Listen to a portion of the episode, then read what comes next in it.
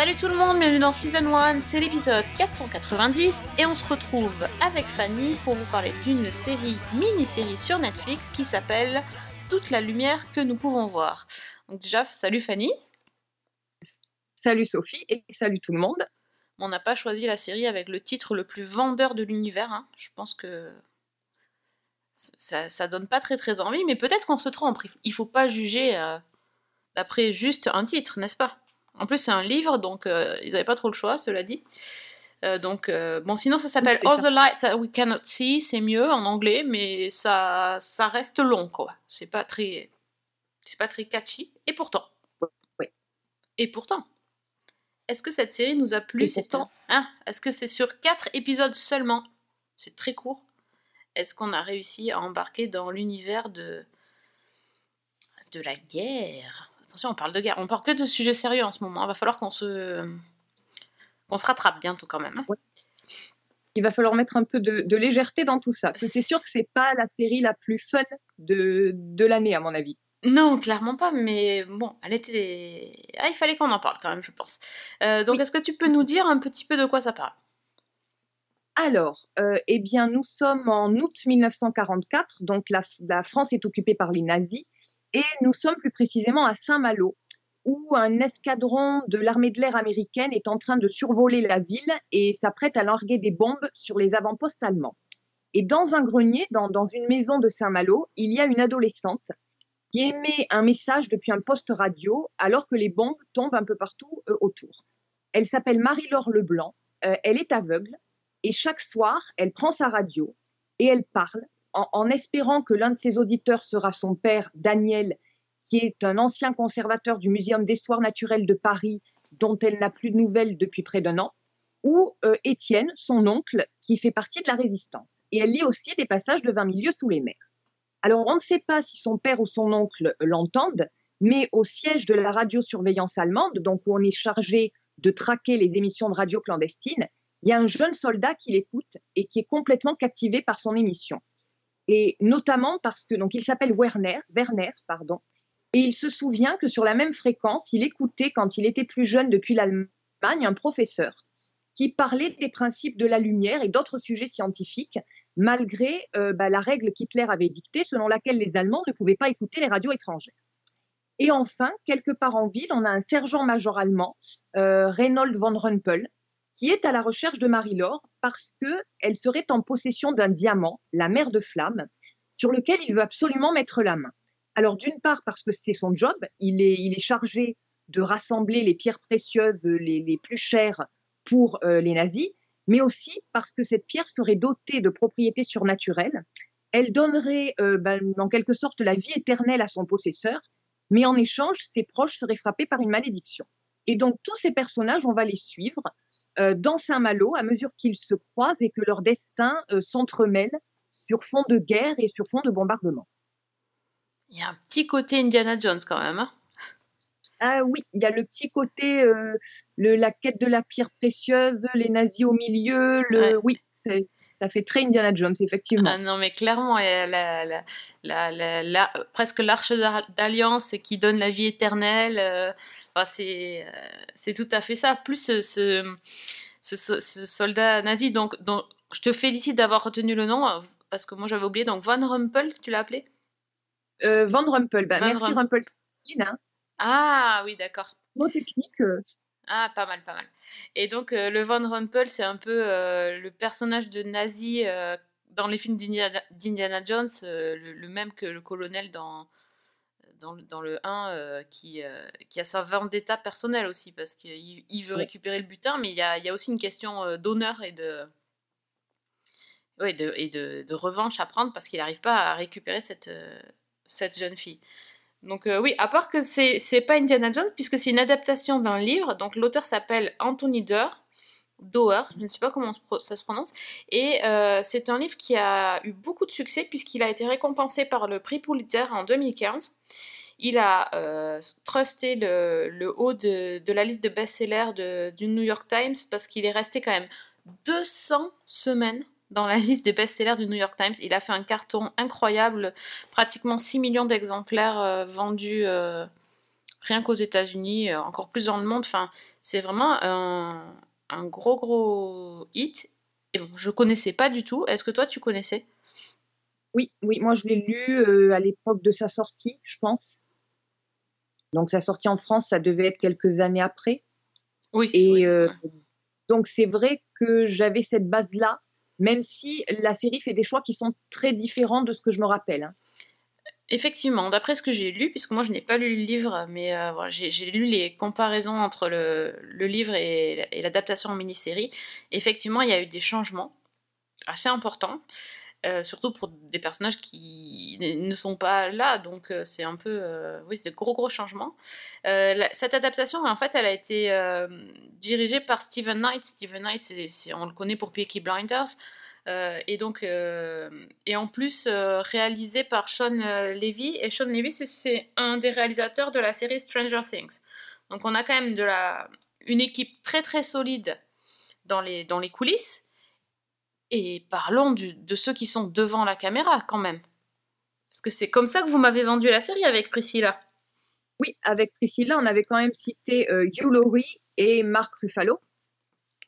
Quand même. Donc, Excusez effectivement, dans le rôle de, de Étienne et Daniel, donc l'oncle et le père.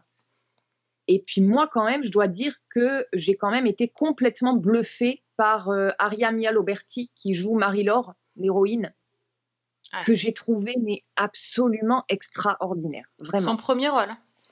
Son premier rôle en plus. Et déjà, elle a quelque chose de, je trouve qu'elle qu'elle capte quelque chose de quelque chose de magnétique dans la façon dont elle dont elle joue, Mm. dans, dans ce qu'elle transmet, une sensibilité, une finesse. Et bon, là, c'est vrai que je parle du personnage adolescente ou jeune adulte, mais la gamine qui la joue dans les flashbacks, euh, c'est hallucinant aussi. Aussi, ah, aussi, aussi. Euh, exactement. On peut, on peut d'ailleurs préciser qu'elle est, l'actrice est aussi aveugle. Oui. Et euh, enfin, c'est, c'est, je pense que c'est d'autant plus remarquable parce que quand on, les scènes sont hyper touchantes quand on voit cette, euh, surtout les scènes d'ouverture où on la voit euh, dans ce grenier avec euh, tous les bombardements autour qui lui font perdre ses repères.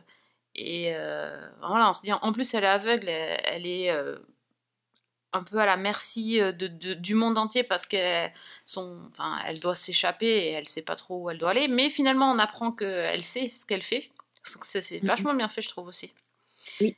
Donc, euh, ouais, c'est c'est hyper touchant. Et cette actrice, elle est, elle est magnétique, je trouve aussi exactement. euh, Il y a vraiment quelque chose de. Même sa voix, puisque c'est aussi. euh, c'est aussi sur euh, les ondes qu'on l'entend, cette émission de radio, c'est cette résilience aussi de se dire que tous les jours elle se, con- elle se connecte. Elle pas sur Skype. elle se. Comment on va dire ça? Elle se. hum, Elle se branche sur les ondes pour, pour passer son message. C'est euh, c'est assez extraordinaire, ouais, effectivement. J'ai Euh, trouvé ce qui était fait très intelligemment, c'est justement le rôle de la radio dans cette Mm. histoire, qui est le moyen avec lequel la résistance française communique avec, euh, avec les forces alliées. C'est l'outil qui sert finalement, sans qu'ils le sachent, à ce que Marie et, et, et Wer- et Werner restent ensemble. Oui. C'est l'arme de guerre avec laquelle les Allemands euh, cherchent les traîtres. Et puis, finalement, c'est aussi le lien entre, entre Marie et, Werner qui écoutaient tous les deux cette émission du fameux professeur qui, lisait des livres à l'antenne, qui parlait de paix au, moment où on entendait déjà les bottes euh, qui grondaient et qui expliquait des sujets scientifiques, puisque on explique un petit peu euh, assez rapidement le, titre, euh, toute la lumière que nous pouvons voir, par le fait que bah, ce professeur disait que le plus important, c'est ce qui ne peut pas être vu. Oui, tout Il y à a fait. plein comme de niveaux de lecture, euh, même par rapport à le, au, au handicap de l'héroïne, que je trouve euh, extrêmement intéressant dans cette série. Il y, a, il y a beaucoup de choses en fait. Je pense que c'est vraiment une série euh, multi-niveau, multi-couche. Et, euh, et je pense que ça peut toucher un très large public parce que Oui. euh, il y a voilà ce que tu disais, tous tous ces éléments, plus euh, ces personnages qui sont, euh, qui sont très attirants et euh, qu'on a envie de suivre, euh, que ce soit du côté de Werner ou du, ou du côté de Marie-Laure. Euh, le côté guerre aussi qui est extrêmement bien fait. Je trouve que c'est une belle reconstitution. C'est euh, tourné aussi en France. Oui. Donc, bah, à Saint-Malo d'ailleurs. Aussi dans l'Aveyron, j'ai vu qu'ils avaient tourné des, pour les villages.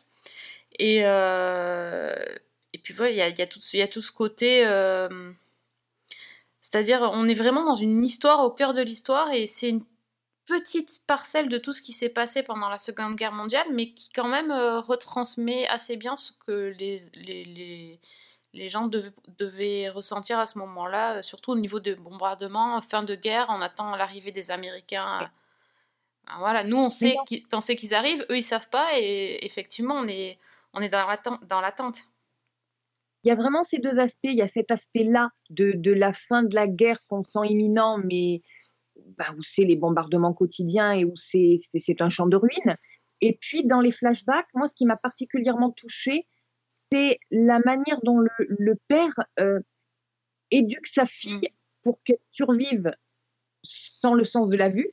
Et quand la guerre arrive, comment il essaie de, bah, de la jouer un peu La vie est belle, version, euh, version Benigni, avec mais où elle est, on voit que la gamine n'est pas idiote et qu'elle comprend que, bah, que, que des temps très sombres arrivent.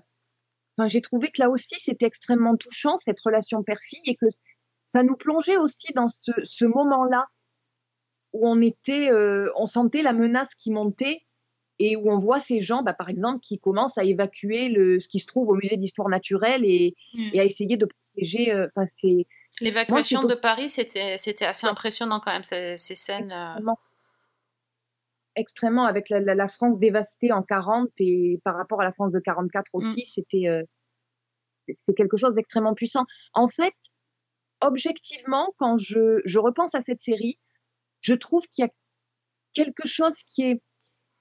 Il y a des méchants très très méchants. Il y a un côté outrancier, voire caricatural. Euh, il y a des... Parfois, on frôle un petit peu le mélo, mais c'est tellement porté par une- un, un souffle épique, par la richesse des métaphores, par, euh, par ces personnages, bah, notamment Marie-Laure et Werner, qui sont extrêmement forts, que ça passe. Oui. Et donc, quand j'étais dedans, je m'en suis pas vraiment, je me suis pas fait cette réflexion. Mhm. Et après, si je veux chipoter, je me dis, ouais, bon, d'accord, euh, Le nazi très très très méchant qui devient euh, nazi, complètement. euh, nazi, presque on s'attendrait à ce qu'il qu'il tombe dans l'acide. Ouais, et qu'il ça. fasse ah oui oui effectivement. Mais c'est porté par la lumière euh, des des actes des, des personnages et c'est vrai que ça sur le moment on se rend pas vraiment compte. On est on est vraiment dedans je suis d'accord. C'est y a y a plein de choses on se dit mais ouais c'est un peu gros mais en fait, euh, non, quand on regarde cette série, moi, franchement, j'ai pas vu le temps passer parce que c'est quand même des. On a dit seulement 4 épisodes, mais c'est des épisodes qui durent une bonne heure, à part le dernier, un tout petit peu moins. Et ça passe à une vitesse folle, il se passe 10 000 choses, il y a beaucoup de flashbacks euh, à différentes périodes de la guerre, mais aussi dans l'enfance, plus l'enfance de Werner dans, en Allemagne, dans un orphelinat, ça aussi, il y a des scènes euh, Oui, il y a des assez dures. voilà réussies et aussi très glaçantes et puis il y a toutes ces relations entre euh, les personnages. Il y a aussi cette jolie relation entre Werner et sa sœur. Oui, il y a voilà il y a, il y a- il y a beaucoup beaucoup de de, ch- de relations à explorer. Et, et au final c'est euh, presque on, on en redemande en même temps euh, on peut enfin, on peut pas demander une suite parce que ça, ça se suffit euh, vraiment sur ces quatre épisodes on a on a une histoire bouclée euh, tout, tout est voilà tout est terminé mais en même temps euh, ben, moi j'aurais pas boudé mon plaisir s'il y avait eu quelques épisodes supplémentaires euh, parce que c'était vraiment un vrai plaisir c'est rare qu'on dise ça. D'habitude, on dit plutôt c'est une série de 8 épisodes, ils auraient pu condenser à 6 ou 4. Ouais. Mais là, effectivement, deux épisodes de plus, j'aurais pas dit non. Et, et je trouve aussi que ce qui est génial, c'est que même des personnages qui sont un petit peu en, en retrait, comme le personnage de, bah, de Étienne, euh, l'oncle, qui est donc Mm. joué par Yolo, je trouve que c'est un personnage qui est d'une richesse. euh, en quatre épisodes, c'est c'est extraordinaire. Euh, juste- oui, et puis justement, pas en quatre. Et c'était tellement frustrant cette, attente de, de l'arrivée du personnage de Yolori. Franchement, Ouais. j'étais là, mais à un moment donné, il arrive ou comment ça se passe? J'avais très très envie de le voir. Donc, euh, bon, euh, on n'a pas dit, euh, si, on a dit que ça se passait en France, mais donc on a des acteurs britanniques et allemands, donc tout le monde parle anglais, hein, si on regarde la série en VO. Ouais, c'est ce que j'ai fait. Bon, Voilà. effectivement, pour nous, c'est un peu. Mais en même Voilà. temps, oui, bon, ils n'allaient pas demander à Laurie de faire toute la série en français non, Non. plus. Euh, voilà, les Allemands, ils ont un petit accent allemand quand même, mais euh, il y a quelques mots français qui sont prononcés, mais bon, c'est pas. Voilà.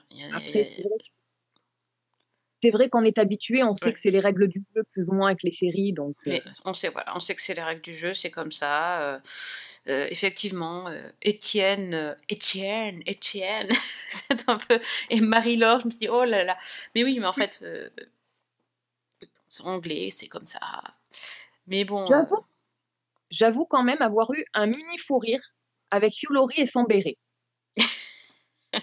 J'avoue, je sais plus dans quel épisode, Oui. c'est voilà. oui, il lui manquait plus que la baguette, mais bon, euh, il y avait le Ah, rationnement, donc ils avaient pas. Mais c'est un peu ça. Mm. Oui. c'est vrai. Mais bon, euh, non, pour une fois, c'est pas une caricature quand même des Français, j'ai pas trouvé. euh, à part le petit béret, c'était une petite casquette, c'était mignon. Voilà, on va dire ça. Va non, dire mais ce, ce petit, ce- cette petite euh, remarque mise à part, c'est, enfin moi, c'est vraiment une série. J'étais pas du tout dans dans le mood pour regarder quelque chose de ce, de cette euh, dureté là. Et franchement, j'étais pas tellement motivée. Et franchement, je me suis laissée complètement emporter et très vite. Je pense que les premières minutes, euh, comme tu le disais très bien, avec cette gamine dans son grenier, sa radio, euh, c'est bon quoi. Euh, C'était vendu et, et j'étais dedans et j'ai enchaîné les épisodes parce que bah il y a ce, ce souffle qui porte Mm. toute l'histoire et qui moi m'a vraiment m'a vraiment séduite jusqu'au bout. Ouais, bon, c'est vraiment. Il n'y a pas eu un moment où j'ai pas. J'ai décroché, j'ai trouvé vraiment très très chouette et euh, honnêtement, depuis que je l'ai vu, je l'ai déjà conseillé à beaucoup de personnes parce que c'est une très très belle découverte. Et donc merci, euh, merci à toi et puis merci à Priscilla aussi parce que je pense que j'aurais jamais. euh, Enfin, si, j'aurais dit tiens, une série avec Laurie, je vais regarder, puis j'aurais oublié la seconde d'après parce que j'aurais vu autre chose et moi je me serais pas jetée dessus et oh, ça, ça vaut tellement le coup donc euh, allez-y, allez sur Netflix, toute la lumière que nous pouvons voir. Même la miniature fait pas rêver, mais par contre la série est c'est un petit bijou. When I was a child, I was trained to locate radio frequencies. The things that I've seen haunt me. The voice was my escape. You are going to find her, and you will kill this girl yourself. The Germans are close now. All the people of the world have become evil at the same time. Not all the people. Ah ouais, bah ça fait du bien quand même, un sujet aussi grave euh, d'avoir euh, des choses euh, des choses comme ça à dire. Donc c'est chouette. Euh, bah, je vais faire un, un petit, une petite transition toute trouvée par rapport au bloc-notes parce qu'on vous parle de radio, mais moi je voulais vous parler de télé. Parce que c'est aussi ce qu'on qu'on aime, la télé. Et donc en ce moment, je regarde une série toute neuve. Non, en fait, pas du tout. Je regarde The Morning Show. The Morning Show, on vous en a parlé il y a longtemps parce qu'elle est sortie euh, il, y a trois, il y a 4 ans même, 3 ans, euh, sur Apple TV. Et euh, on avait chroniqué les épisodes. D'ailleurs, à l'époque, si je me souviens bien, ils avaient mis les trois premiers épisodes gratuitement à disposition. Et Ouais. euh, donc, ce qu'on avait vu, moi, j'avais pas continué parce que bah, j'avais pas pris d'abonnement finalement. Et, euh, et il se trouve que maintenant, la, la série est disponible sur euh, MyCanal. Donc, je me suis relancée à cause de Fanny. hein. On, va dire, on va dire tout de suite euh, les, les vrais responsables. hein. Sur The- si tu, tu peux plaider coupable, oui. Sur The Morning Show. Donc, rapidement, The Morning Show, ça parle de quoi? Ça parle de. C'est les coulisses de la télévision, plus particulièrement d'une émission euh, du matin, euh, les infos du matin, euh, qui, qui ce quotidien-là est bouleversé le jour où le présentateur vedette qui s'appelle Mitch est bah, est dénoncé pour comment dire, comportement inapproprié envers une femme. Et petit à petit, euh, ça va être un petit peu la descente aux enfers pour Mitch. On est en pleine ère euh, MeToo. C'est la série vraiment euh, post ou, en même temps que MeToo. Et euh, quand on a suivi un peu l'affaire Weinstein, on se dit effectivement, The Morning Show, on est en pile là-dedans. Donc la série montre d'abord au tout départ, au tout début, le, la, la descente aux enfers de Mitch, mais pas que, parce qu'en fait, c'est pas vraiment ça l'histoire. C'est, c'est plutôt qu'est-ce qu'il va advenir de sa co-présentatrice, euh, donc Alex, qui, euh, qui euh, ben pour, le, pour le coup, est un peu, son poste est un peu dans la balance, sachant que le présentateur, son, son co-présentateur est évincé. Que va-t-il advenir d'elle? Et donc, avec une série de, de, de coïncidences, de rebondissements assez improbables, on lui trouve une, euh, une autre personne, une co-animatrice cette fois-ci, qui s'appelle Bradley Jackson, qui est jouée par Reese Witherspoon, qui est euh, une jeune femme. En gros, c'est une jeune journaliste qui est le contraire de ce que Alex, euh, de ce qu'Alex représente. C'est vraiment deux femmes totalement opposées, avec des valeurs également opposées, qui vont être obligées de travailler ensemble. Et donc, c'est ce nouveau duo qui va présenter l'émission du matin. Mais ce n'est pas parce qu'elles sont co-présentatrices que tout va très très bien se passer. Et c'est là qu'on va découvrir vraiment le mot alliance euh, révélation. Enfin, c'est, une succession de rebondissements, cette, cette série Morning Show. Il faut savoir que la saison 1 ne compte que 10 épisodes, ça passe très très vite. Il se passe une multitude de choses. Et encore là, je vous ai même pas dit, même pas un cinquième de ce qui se passe, tellement. euh, tellement ça, ça bouge. Euh, et c'est pas juste euh, une émission de télé, c'est pas juste deux présentateurs sur un plateau, c'est toute une équipe. Il y a l'équipe de tournage, il y a les, il y a les patrons, il y a, il y a ceux qui, les, les patrons de chaîne, il y a, il y a les, les stagiaires, il y a un monde. Enfin, franchement, alors par contre, je serais bien embêtée de vous citer les noms de tous les personnages tellement il y en a. Moi, qui suis, euh, qui ai beaucoup de mal à retenir les, les noms des persos. Mais euh, c'est tout un monde, des interactions euh, H24. Il se passe tellement de choses que ben, j'ai pas vu la saison 1 passer. Euh, c'est vraiment extraordinaire. Alors évidemment, je regarde en priorité parce que euh, il y avait deux il y a deux actrices que j'adore, donc Reese Witherspoon d'un côté et dans le rôle d'Alex, je l'ai même pas dit, euh, Jennifer Aniston qui est incroyable. Vraiment coup de cœur pour, euh, pour Jennifer Aniston aussi. Et, euh, et, et puis le- les seconds rôles sont, sont également parfaits. Et alors, quelque chose que j'avais omis, peut-être Fanny, tu me l'avais pas dit parce que tu, tu, tu, tu voulais que je découvre la surprise. Mais l'épisode 8, dans lequel il fête les 50 ans de, de l'animateur Mitch, et qu'il y a un certain Martin Short qui arrive Oui. sur scène et qui pousse la chansonnette. Mais là, mais c'était, c'était juste euh, le paradis. Mm. C'était incroyable.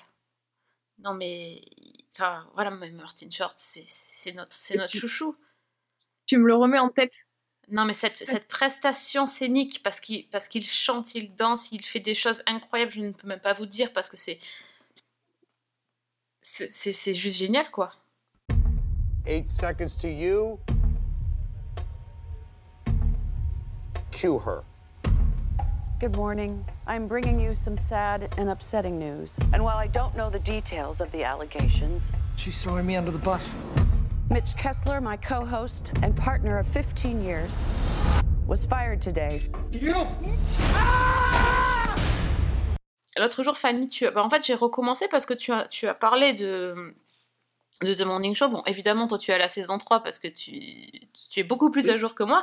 Tu, as- tu as. Tu as dit comme ça en passant qu'il y avait un certain John Hamm euh, qui arrivait dans la Oui. série, et euh, je peux te dire que j'ai hâte. hein.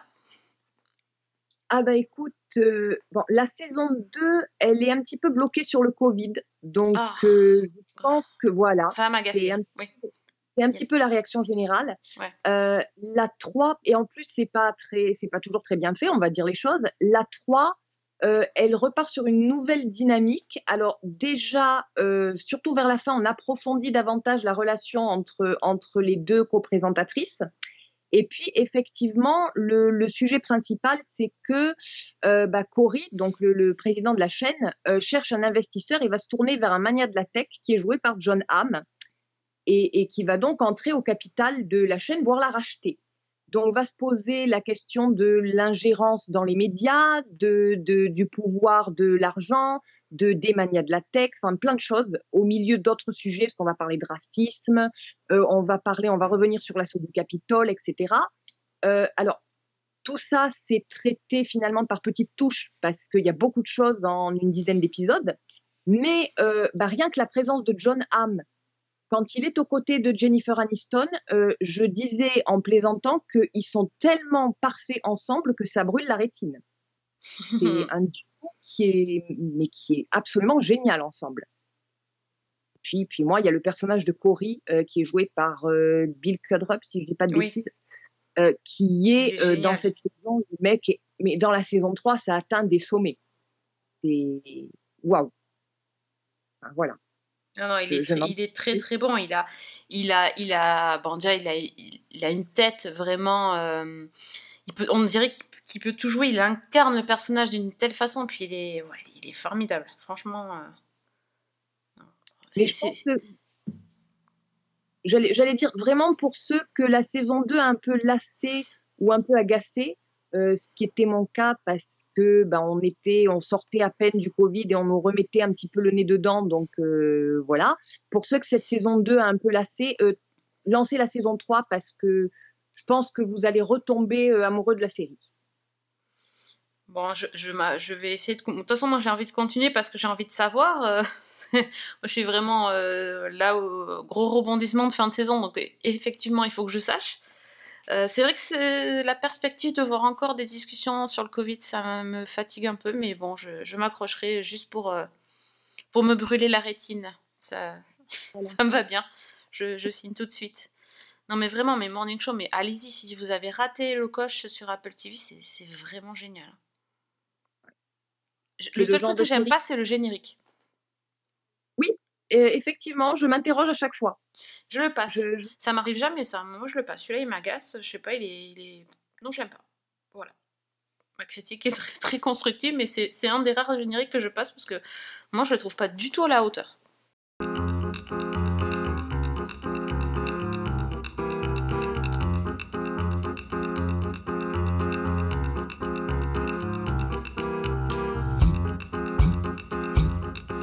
Effectivement. Bon, et toi, t'as vu quoi alors? Bah écoute, moi je vais rester dans les duos de, de femmes fortes et badass avec une série qui est disponible, qui est diffusée actuellement sur Teva et qui est disponible en replay euh, donc sur la plateforme d'M6 qui s'appelle Axe. Donc Axe, H-A-C-K-S, euh, qui, si je ne me trompe pas, dans le milieu du stand-up dans lequel je vais vous emmener, euh, désigne les, les blagues un peu faciles et un peu attendues. Ah ouais, d'accord, je connaissais pas. Il me semble que c'est ça, si je dis pas de bêtises. Euh, donc en fait, c'est déjà c'est une série qui a été créée par euh, Lucia Agnello et Paul Downs qui ont créé Broad City. Et à l'affiche, on retrouve euh, ben, une jeune comédienne qui fait ses débuts, qui s'appelle Anna Einbinder, et surtout dans le rôle principal, Jean Smart, donc la grande Smart que, que j'ai Oui. adorée, notamment dans Légion, mais pas que. Et donc l'histoire, eh bien, euh, c'est celle de Deborah Vance, donc qui est jouée par Jean Smart, qui est une légende du stand-up. Elle, euh, elle est résidente depuis de nombreuses années dans le plus grand casino de Las Vegas et elle s'apprête à donner la 2500e représentation de son show. Mais le problème, c'est qu'après tant d'années, bah, l'usure commence à se faire sentir, il y a moins de monde dans la salle et puis surtout, il y a des jeunes qui sont un peu hermétiques à son humour. Et elle apprend que le propriétaire du casino veut réduire le nombre de ses spectacles pour réserver la scène à des artistes plus jeunes. Donc, elle appelle son agent, qui est à Los Angeles, pour euh, se plaindre et pour lui demander de faire quelque chose. Et il se trouve qu'au même moment, bah, à Los Angeles, le même a- l'agent a une autre cliente qui s'appelle Ava. Ava, c'est une, une jeune scénariste qui est très en vogue à Los Angeles parce qu'elle est connue pour un humour corrosif, très génération Z, euh, brute de décoffrage, et tout le monde parle d'elle, jusqu'au moment où elle fait un tweet malheureux qui fait une énorme polémique et où elle tombe complètement en disgrâce. Donc, elle n'a plus d'offres sur les plateaux, elle n'a plus de scénario, elle n'a plus rien.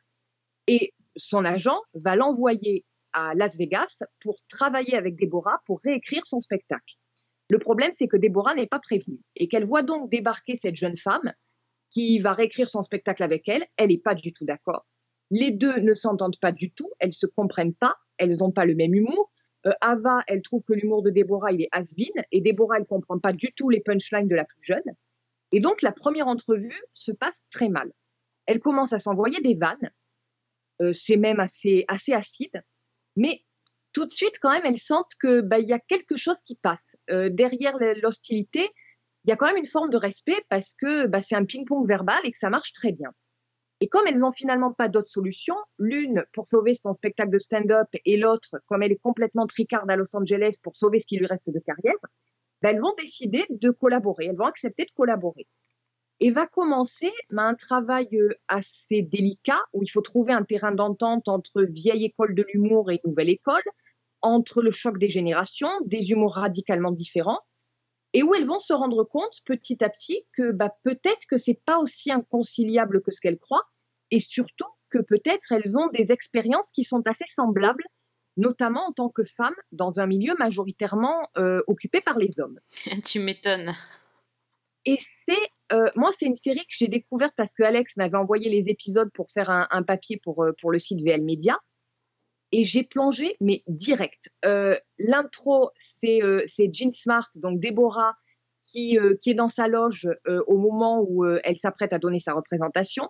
Et tout de suite, je sais pas, il y a un ton, il y a quelque chose dans, ce, dans cette ambiance qui m'a mais complètement séduite. Je trouve que déjà, c'est une comédie sur le stand-up et c'est rarement le cas pour moi, mais je, je la trouve très drôle. Je trouve que toutes les vannes fonctionnent. Le ping-pong entre les deux femmes est absolument dévastateur. C'est piquant, ça démarre au quart de tour et c'est, des vannes à la mitraillette, quoi. Euh, les deux actrices, elles sont absolument géniales. Et puis, ben derrière, effectivement, on découvre que ce sont deux femmes qui, quelque part, ont sacrifié leur vie privée à leur carrière. Alors, le personnage de, Déborah, euh, elle a plus de contact avec sa fille, elle a divorcé et elle vit seule avec ses chiens dans un grand manoir. Les seuls contacts qu'elle a, c'est avec son équipe. Et puis, ben, on a cette jeune auteure qui est gay, qui navigue de relation en relation et qui, le jour où elle est euh, grillée à cause de son tweet, se retrouve absolument toute seule. Et c'est ces points communs-là et le fait qu'elles bah, ont toujours dû se bagarrer contre les gros lourdingues, voire contre le harcèlement sexuel et contre tout simplement la, on va dire, la misogynie ordinaire du milieu, euh, qui fait qu'elles vont se connecter et que bah, petit à petit, l'hostilité va laisser place à une forme de, complicité, même s'il y a toujours les vannes derrière. Et donc là, il y a toute la saison 1 qui est, euh, je crois qu'il y a 10 épisodes d'une trentaine de minutes, et la bonne nouvelle, c'est que Teva enchaîne avec la deuxième saison. Donc la deuxième saison, on les retrouve en fait sur la route, puisque euh, le, personnage d'Ava euh, parvint à convaincre Déborah de partir en tournée à travers les États-Unis. Et c'est très intéressant parce que ça rebat complètement la dynamique. Et il y a un côté où on retrouve Déborah qui est finalement sans filet. Alors qu'elle avait l'habitude de se produire sur cette scène de Las Vegas, que, bah, finalement en terrain connu, elle se mmh retrouve avec son spectacle devant un public qu'elle ne connaît pas et où ça la met bah, face à ce nouveau public et finalement aussi face à elle-même. Et c'est euh, bah, très intéressant, c'est très bien écrit. C'est des petits épisodes donc de 30 minutes euh, qu'on voit à peine passer et c'est porté par ces deux actrices extraordinaires, donc Jean Smart, on savait, et, et Anna Binder, que moi je découvre complètement. Et, euh, et je trouve que c'est une jolie comédie qui est vraiment entre des dialogues parfois très acides et une douceur sur le fond entre ces deux femmes. Et, moi, j'ai vraiment, vraiment aimé. Donc, ça s'appelle Axe. Je crois que c'est le dimanche soir sur Teva. Il y a deux épisodes, mais en attendant, tout est disponible sur, euh, bah, sur la plateforme M6 Play. Ah ouais, sympa. Ça, c'est le, petit, ouais, ça, c'est le petit truc en plus euh, sur M6 Play. Ok, mais j'en avais pas du tout entendu parler, ça me donne bien envie. Ça avait l'air assez casse-gueule, mais je pense que le, pari est réussi. Oui, je, crois que le pari, je crois que le pari est réussi, notamment parce que de ce que j'ai lu, Jean Smart a beaucoup apporté de sa propre expérience en tant que, on va dire, comédienne vétérante qui, qui a connu un petit peu, euh, bah, elle aussi, ce, ce côté Mm. machiste et cette, Bah ouais. cette espèce de misogynie ordinaire que peuvent vivre les comédiennes. Et donc, euh, je, je crois qu'elle a aussi beaucoup apporté de, de son regard. Ladies and gentlemen, the queen of Sin City, Miss Deborah Vance, y'all. You guys are gonna have a fabulous time. 2,500 shows. What do you have to say? Well, I'll tell you what I have to say. Eat your heart out, Celine. You know about this? Marty wants to cut my dates. He said he needs to appeal to a younger crowd. You need to do something about this, Jimmy. C'est très sympa. Bon, mais je regarderai ça sur, euh, sur Sisplay, c'est parfait. Euh, ok, bah, alors moi de mon côté, euh, pas grand chose de nouveau. Je suis euh, toujours en train de, de rattraper mon retard sur diverses euh, séries. Euh, je suis encore en train de regarder Young Sheldon euh, sur euh, Netflix. Euh, J'en suis quand même à la saison 4, hein, parce que mine de rien j'avance. Euh, moi je suis, moi j'aime cette série. Alors je, sais que plein de gens euh, ne la ne l'apprécient pas, qui trouvent ça trop cliché. Mais moi franchement, je passe à chaque fois que je regarde ça, je passe un super bon moment et je suis un peu dans le ça fait ça fait quelques depuis la saison 3, je dirais. Euh, je suis vraiment dans l'idée que j'aime les personnages, euh, ça y est, c'est une sitcom, elle a pris son envol pour moi, les personnages sont devenus très très attachants euh, et, la série s'amuse en fait avec les codes de, de, sa série, donc à reprendre les, choses qui se sont passées précédemment. Évidemment, s'amuse aussi avec la série mère euh, Big Bang Theory, mais, mais pas trop. Pas, dans le sens euh, lourd. Et, euh, et euh, je suis euh, vraiment comme si je faisais partie de la famille. Enfin, c'est- la chose que j'aime bien dans les sitcoms, c'est que c'est un rendez-vous, c'est des gens qu'on voit régulièrement, qu'on voit grandir, qu'on voit évoluer, mais pas trop, parce que ça c'est quand même aussi pas trop que tout change et, et on retrouve avec plaisir certains personnages. Et, et cette saison 4, j'a- j'avais honnêtement un peu peur parce que euh, je suis pas vraiment spoilé parce que c'est une sitcom, il y a pas, des storylines de fou non plus. hein. Euh, donc en gros, dans la dans la saison euh, 1, euh, on suit le premier jour au lycée de Sheldon alors qu'il a que 9 ans et donc euh, il rentre euh, il rentre en seconde au lycée. euh, bon, voilà parce qu'il est il est extrêmement doué et, euh, et en fait à la fin de la saison 3 euh, ça commence à mal se passer au lycée et euh, par un concours de circonstances, il décide de, le- lui faire, de le faire aller à l'université. Donc il se trouve qu'il fait sa rentrée à l'université à 11 ans. Et je me suis dit, ils vont nous refaire le même coup euh, du, euh, du gamin qui, bah, qui en plus non seulement est un enfant, déjà c'est très décalé, mais en plus n'a pas les codes de la société, etc. Mais finalement, c'est pas si répétitif que ça. Effectivement, il change d'environnement, il change de. euh, il change, bah, on voit un nouveau professeur, on voit pas vraiment les camarades de classe, mais euh, ils arrivent quand même à rendre euh, la chose assez nouvelle et, et, et- fun. donc, non, ça, passe bien.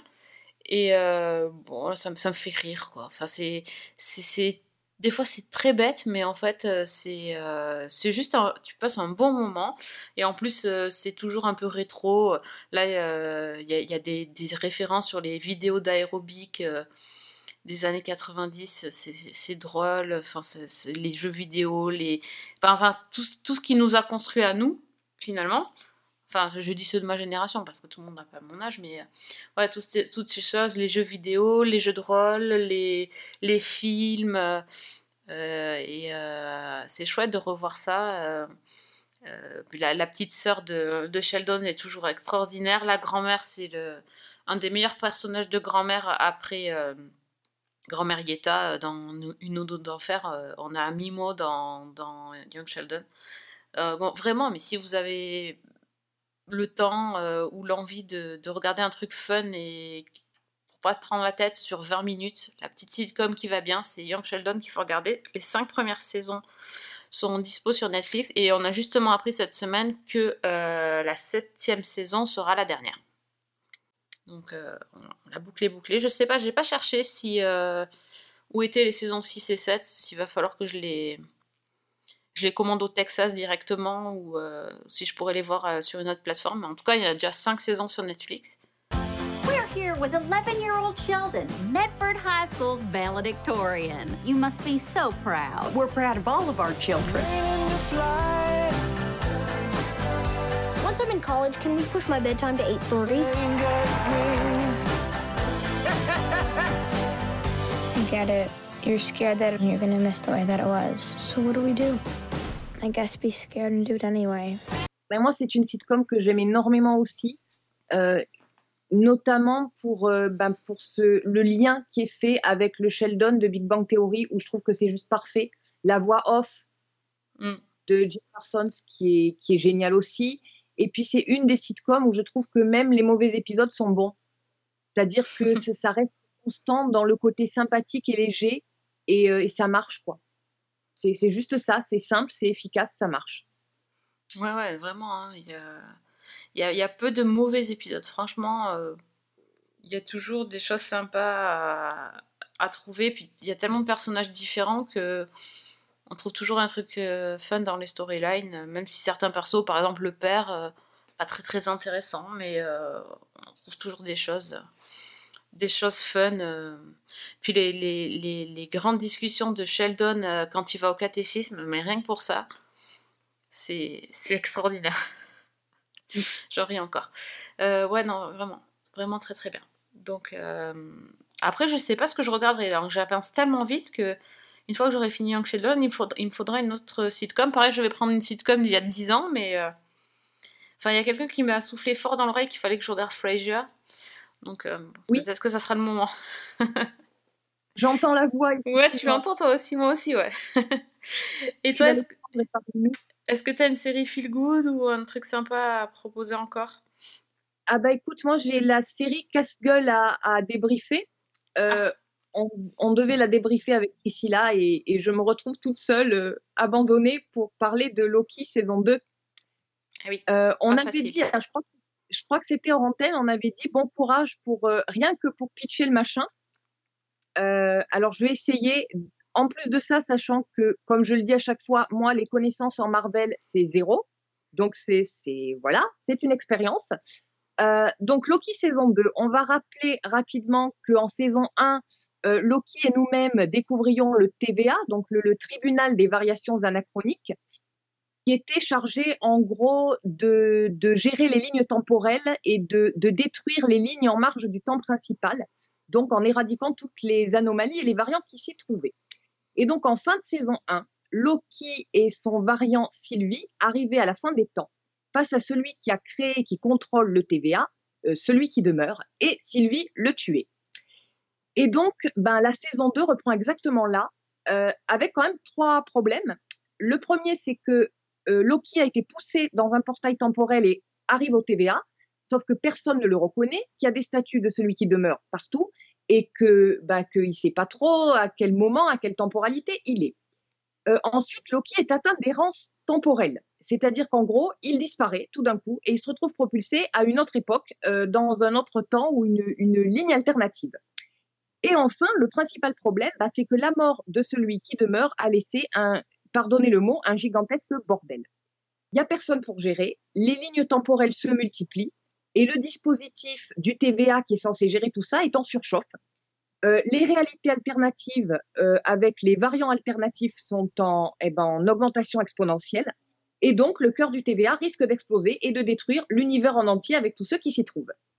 Voilà, donc en gros, euh, on est là dans cette saison 2.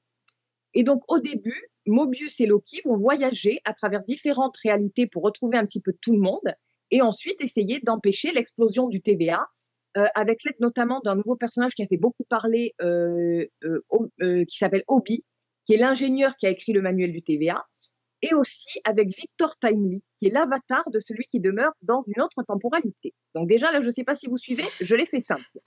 Je l'ai fait simple. Ça commence à, se- à se compliquer là. hein. Ben, je vais arrêter là, justement, pour pas spoiler davantage. Il n'y a que six épisodes. Euh, alors, moi, très franchement, j'ai adoré la saison 1. Je sais pas si c'est parce que, euh, n'étant pas tellement euh, accro, adepte et ne connaissant pas très bien le MCU, Le fait de me faire voyager dans des réalités parallèles et dans un monde alternatif, ça m'a plus parlé. C'est possible. Donc j'ai lancé cette saison 2 et alors très franchement, j'étais complètement perdue. C'est-à-dire que c'est la panique et qu'au début, je me suis dit que je n'y comprenais absolument rien. Mais c'est pas grave, j'étais contente parce qu'il y avait des belles images qui bougeaient, il y avait des personnages que j'avais beaucoup aimés en saison 1, que j'adorais toujours en saison 2. Il y avait Tom Hiddleston, toujours euh, magnétique, énorme. euh, euh, voilà la caméra, mon gars, elle est pour toi. Le personnage joué par Owen Wilson, donc Mobius, bah, qui est très sympa avec son air de grande dadé naïf, euh, mais plus intelligent qu'il en a l'air et, et que j'avais aimé aussi. Et puis, ben, petit à petit, euh, toutes les ramifications se sont mises en place, on raccroche les wagons. Et en fait, j'ai l'impression que cette saison, elle est en deux parties. C'est-à-dire, on a les quatre premiers épisodes où c'est un peu la panique générale, on rassemble un peu tout le monde, on essaie un peu de gérer les conséquences, en fait, de la fin de la saison 1. Et les deux derniers épisodes où il y a pour moi une rupture qui est très nette et où là, on rentre dans quelque chose de d'épique, vraiment, euh, extrêmement spectaculaire visuellement. Alors c'est très difficile d'en parler sans révéler quoi que ce soit. On va dire qu'il y a un côté le jour de la marmotte euh, version euh, version MCU, version Loki et version science-fiction dans tout ce qu'on peut imaginer de vraiment spectaculaire. Moi, j'ai trouvé que c'était une approche qui, c'est une approche qui m'a beaucoup intriguée parce que sans trop en dire, c'est à la fois quelque chose que j'ai déjà vu, mais qui est traité autrement. Et pour le coup, cette originalité-là, elle m'a beaucoup, beaucoup séduite. Et après, je vais simplement dire que la fin, euh, ben c'est clairement la fin de saison et la fin de série pour moi, parce que je vois pas comment on peut continuer après ça, et je crois d'ailleurs qu'il n'y a pas de plan pour une saison 3. La conclusion, elle est, euh, moi j'ai la mâchoire qui s'est décrochée. Euh, j'ai à plusieurs reprises, j'ai trouvé que c'était euh, un épisode, une conclusion qui était euh, narrativement qui est géniale, après qui me fait un peu mal par rapport à certains personnages que voilà, vous, vous verrez pourquoi. Mais en termes de narration, c'est c'est d'une puissance absolument folle. L'interprétation de Tom Hiddleston, moi, elle m'a elle m'a foutu des frissons parce que je savais qu'il était excellent dans Loki, mais là, il a une gamme de choses à jouer qui est différente de ce qu'il a déjà joué et il le fait magnifiquement bien. Et puis, je, alors, je ne sais pas ce que ça veut dire justement pour l'avenir du MCU. Est-ce que ça rebat les cartes ou pas? Euh, je, je pense qu'on pourra demander à Priscilla, qui s'y connaît certainement mieux que moi là-dessus. Mais moi, vraiment, cette saison 2, je l'ai complètement adorée et je trouve que bah, ça, fait, ça fait quoi? Ça fait 11 ans que Tom Hiddleston joue le personnage. Et si ça devait être euh, la conclusion du personnage, elle serait, euh, elle serait à la hauteur.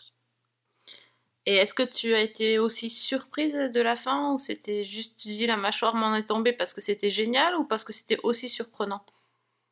Alors, la mâchoire en est tombée un peu pour les deux. D'abord pour le, le côté, euh, la manière dont c'est mis en scène, le côté euh, visuel qui, que j'ai trouvé mais génial, vraiment. Euh, extrêmement inspiré, extrêmement graphique, c'est beau. Voilà. Ensuite, je m'attendais à quelque chose de cet ordre-là, mais pas, comment dire, pas dans cette dimension. Voilà. Quelle dimension ont- Fais gaffe dans Loki, il y a plein de dimensions. On va dire que ce que j'avais imaginé, ils l'ont pris, ils l'ont multiplié à la puissance 10. Ok, ah, ça c'est clair. Voilà. D'accord. Et, et je ne peux pas quand même, je me permets, petit message personnel, euh, je pense qu'elle nous écoute. J'ai dans mon entourage une fan hardcore du MCU, de Tom Hiddleston et de Loki, pas forcément dans cet ordre. Euh, donc Nadège, si tu nous écoutes, euh, un petit coucou et merci parce que c'est quand même elle qui m'a entraînée dans, dans Loki saison 1. Voilà, je dois la remettre. Très bien. Ah ouais, non, mais tu vois, et pour quelqu'un qui dit qu'il ne connaît rien en Marvel, quand même, tu t'en es super bien sorti. hein. Bah, disons que comme on comprend rien, c'est presque plus facile à pitcher si tu veux. Loki, vous savez quoi au juste? Pas grand-chose, je suppose. Mais j'apprends vite, vous savez. Et je suis un dieu. Ah bah, commençons par les bases alors. C'est parti. Toute l'existence court un grave danger. Le TVA a disparu. Ces trucs s'appellent des ATV et non, on en a reçu deux la semaine dernière. Bah écoute, peut-être que dans une euh, réalité alternative, moi aussi j'ai regardé la série, mais là c'est pas le cas parce que j'avais déjà lâché l'affaire en saison 1 parce que je comprenais rien.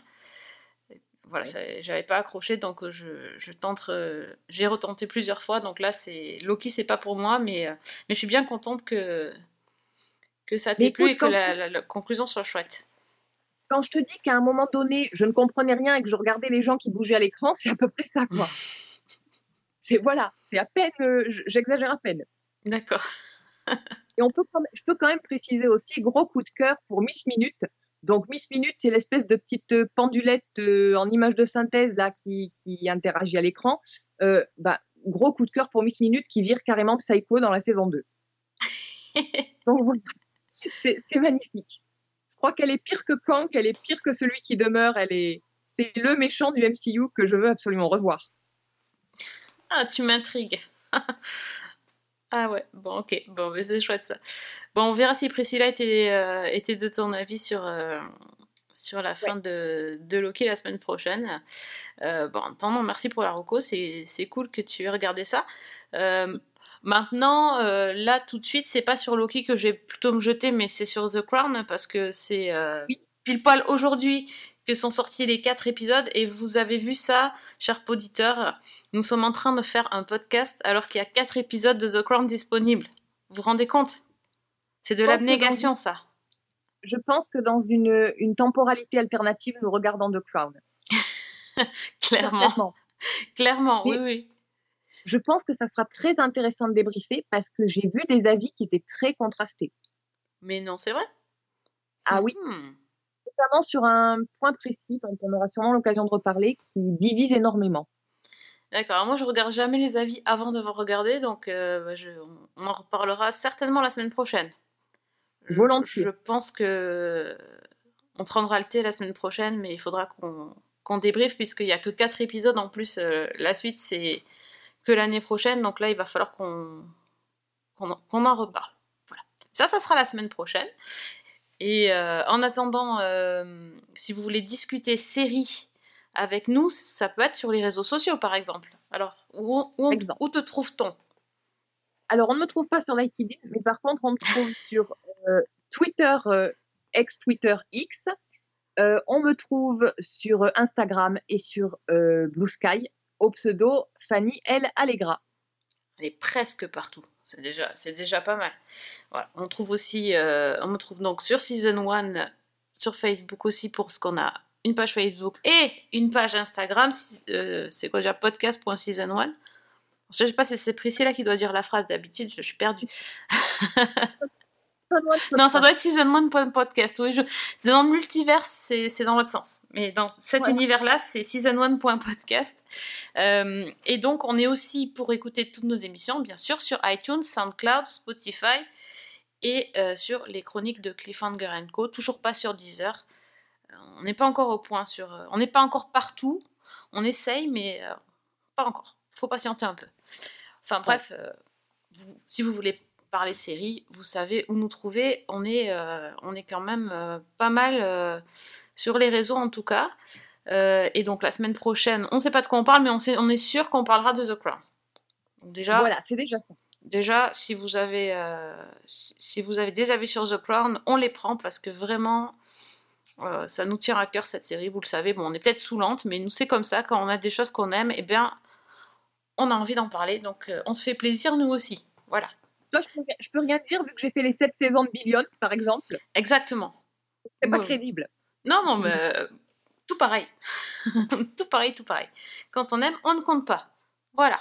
C'est bien pour ça qu'on est à l'épisode 490, je pense. Ça, Je crois qu'à un moment donné, vous avez compris qu'on a arrêté de compter. C'est ça, c'est le concept. C'est le concept, voilà. En tout cas, merci de nous écouter et euh, merci Fanny.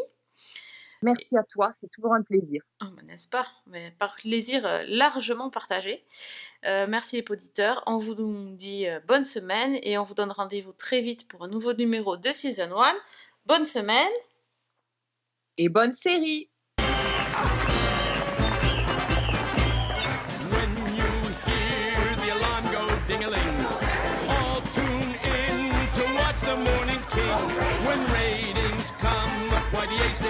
chance. Mitch Kessler